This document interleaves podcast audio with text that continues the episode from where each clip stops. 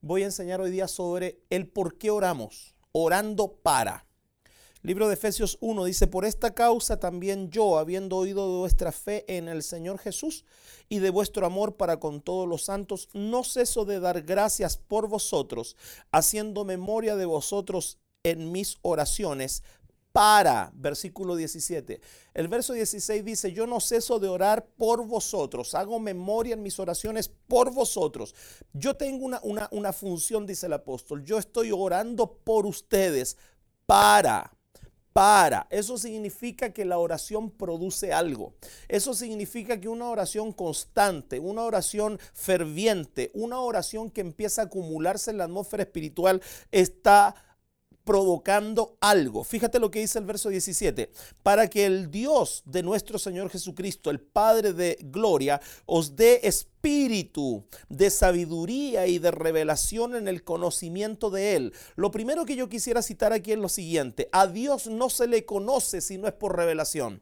Aquí dice, yo estoy orando por ustedes para que el conocimiento de Dios se les revele. Yo estoy orando por ustedes para que ustedes conozcan a Dios por revelación. A Dios nadie lo conoce a través de un libro, nadie lo conoce a través de un instituto, nadie lo conoce a través de los estudios teológicos, nadie lo conoce a través de la historia. Es bueno todo eso, eso es información, pero el verdadero conocimiento de Dios viene a través de la revelación. Dice, yo estoy orando por ustedes para que el Dios de nuestro Señor Jesucristo les dé a ustedes un espíritu de, de sabiduría y de revelación para que lo puedan conocer. Es imposible pensar que yo voy a conocer a Dios por mis propios medios. Es imposible creer que yo puedo conocer a Dios por mi propia mente. Es imposible. ¿Qué es lo que dice la apóstol, yo voy a orar por ustedes, yo estoy orando por ustedes para que Dios les envíe a ustedes espíritu de revelación para que le puedan conocer. Estoy parafraseándolo un poco, espíritu de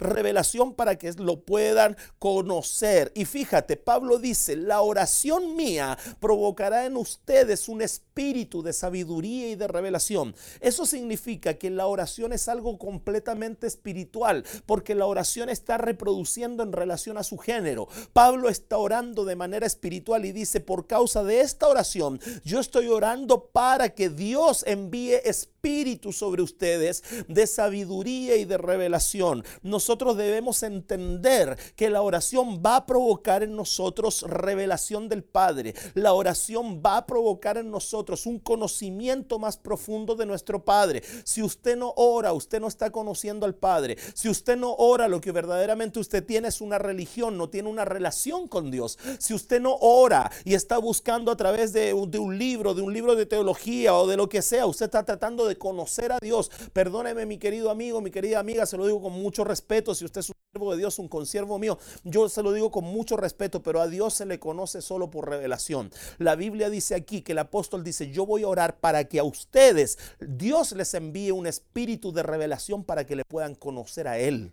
Eso significa que una de las cosas que provoca la oración en mí me da espíritu de revelación para que yo pueda conocer a mi Padre. Mira qué lindo es eso. Y cuánta gente se pierde la oportunidad de orar. Cuánta gente se pierde la oportunidad de buscar a Dios. Hay gente que no le gusta orar. Yo honro a Dios y agradezco a Dios por los 17 años de oración continua que este ministerio tiene. 17 años de oración. Todos los días lunes nosotros tenemos un tabernáculo.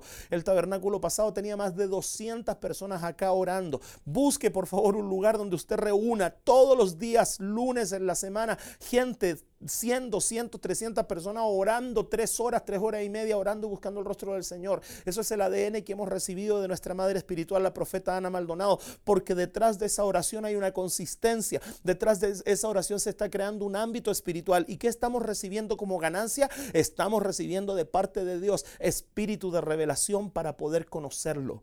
Usted no va a poder conocer a Dios fuera de su vida de oración.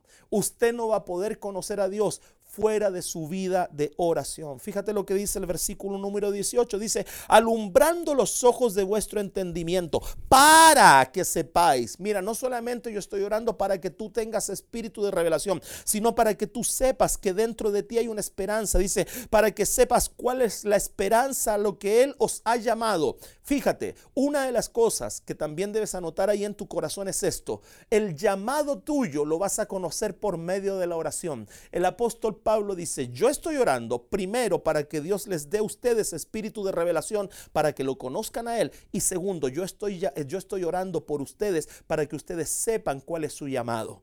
Tú no puedes buscar el llamado en cualquier parte. El llamado Dios te lo va a mostrar en tu tiempo de oración. En el tiempo de oración es donde Dios empieza a manifestar cuál es tu llamado. Hay mucha gente que dice, ¿cuál es mi llamado? Yo quiero saber cuál es mi llamado. Yo necesito saber cuál es mi llamado. Mi pregunta es la siguiente, ¿cómo está tu vida de oración? ¿Cómo está tu tiempo de intimidad con Dios? Porque solo en el tiempo de intimidad con Dios, el apóstol Pablo dice claramente aquí, yo estoy orando por ustedes para que ustedes sepan cuál es el llamado, para que ustedes sepan cuál es su llamado, la esperanza que Él os ha llamado. Yo tengo una esperanza, yo tengo un llamado de Dios, yo tengo una asignación de Dios. Pastor, ¿y cómo lo voy a saber? Métete en oración, déjate de perder el tiempo, busca a Dios en oración, busca a Dios en clamor, busca a Dios, dile Dios, dame espíritu de sabiduría, dame espíritu de revelación para conocerte a ti y para saber cuál es mi llamado. Y fíjate lo que dice también ¿Y cuál es la riqueza de la gloria de su herencia en los santos? La gente no sabe lo que porta, la gente no sabe lo que carga. Aquí el apóstol Pablo dice, yo voy a orar no solamente por todo lo anterior, yo estoy orando por ustedes para que ustedes sepan lo que ustedes cargan, sepan lo que ustedes portan, sepa cuál es la riqueza que usted lleva como herencia. Hay gente que no tiene idea de eso, no sabe lo que es herencia, no lo comprende, no lo entiende. ¿Por qué? Porque su vida espiritual está detenida porque no está orando. Pero cuando tú estás orando, tú tienes un conocimiento, tú tienes una revelación de quién es tu Padre, de cuál es tu llamado y qué es lo que tú cargas, qué es lo que tú portas de parte de Dios. Tú y yo portamos riqueza. Aquí dice, dice las riquezas de la gloria de su herencia, las riquezas de gloria. Tú y yo cargamos riquezas de gloria. Tú y yo tenemos riquezas de gloria, pero ¿de qué sirve que usted las tenga si no sabe que las tiene? ¿De qué sirve que usted las tenga si usted no dimensiona que las tiene? ¿De qué sirve tener un depósito en banco, tener millones de, pesos, de dólares en la cuenta del banco que tú no sepas.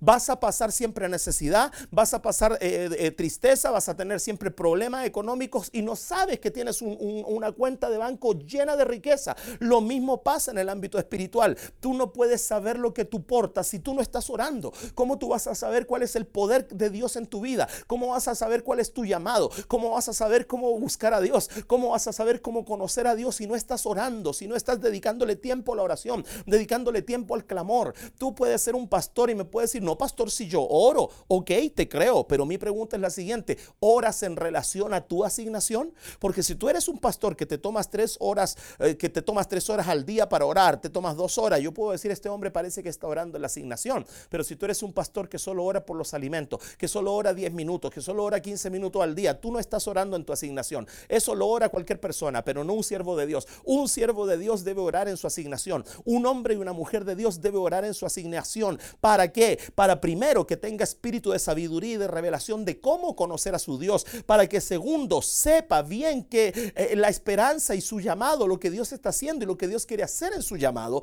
Y tercero también para que él sepa qué es lo que porta. Yo sé lo que yo porto. Y no porque lo aprendí en un instituto, no porque alguien me lo dijo. Yo sé lo que yo porto porque en la presencia de Dios tú empiezas a conocerte a ti mismo. Empiezas a conocer a Dios. Empiezas a conocer lo que Dios te ha dado. Empiezas a conocer la autoridad que reposa sobre ti. Empiezas a conocer la, la gloria de Dios que hay en tu vida. Y no lo estoy diciendo ostentosamente. Yo te estoy leyendo lo que dice la palabra en el libro de Efesios. No te lo estoy diciendo ostentosamente. El apóstol Pablo dice, yo estoy orando por ustedes para que les venga esta revelación. Yo estoy orando para ustedes para que sepan cuál es su llamado. Yo estoy orando por ustedes para que conozcan a Dios. Yo estoy orando por ustedes para que ustedes sepan lo que ustedes portan.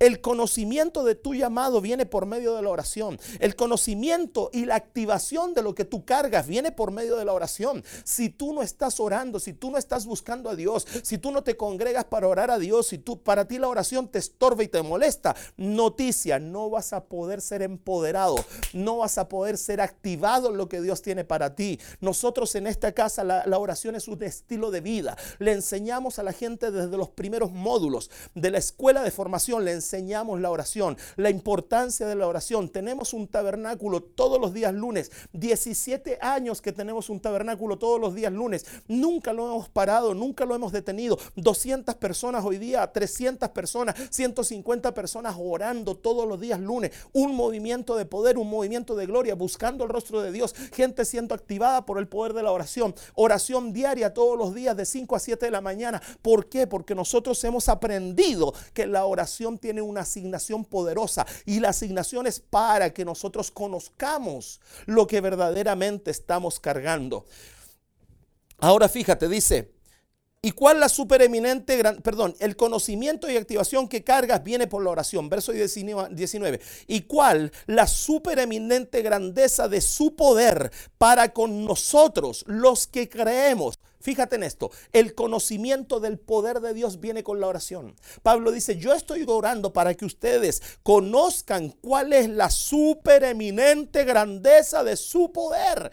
Supereminente grandeza, eso, eso excede, eso yo no sé si Pablo se inventó esa palabra, yo no sé si Pablo tomó esa palabra por revelación, pero dice, supereminente grandeza de su poder. Su poder, dice, esta palabra es demasiado grande.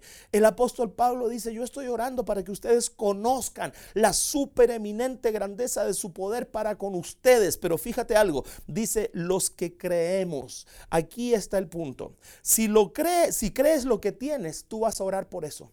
El apóstol Pablo dice, yo estoy orando por esta revelación de esta supereminente grandeza del poder de Dios que opera en nosotros, los que creemos. Si tú no crees que lo tienes, tú no vas a orar por eso. Si tú no crees que Dios te lo dio, tú no vas a orar por eso. Pero cuando tú crees que Dios te lo dio, Bendito sea Dios. Cuando tú crees que Dios te lo dio, tú oras por eso, tú gimes por eso, tú te paras en esa autoridad porque tú crees que Dios me lo dio. Dios me dio a mí la supereminente grandeza de su poder. Ahí lo dice bien clarito, ahí lo dice bien clarito. No es algo que yo esté ostentando, la palabra de Dios lo dice claramente. La misma Biblia, querido pastor, que usted utiliza lo dice claramente. Dice, ore para que Dios le dé espíritu para que le conozca. Ore para que Dios le dé revelación. Ore para que Dios le dé sabiduría. Ore para para que sepa cuál es su llamado. Ore para que usted sepa, para que usted sepa cuál es el poder que opera en usted. Ore para que usted conozca la supereminente grandeza de su poder. Pero si usted no lo cree, si tú no lo crees, tú no vas a orar. Porque si tú lo crees, tú orarás por eso.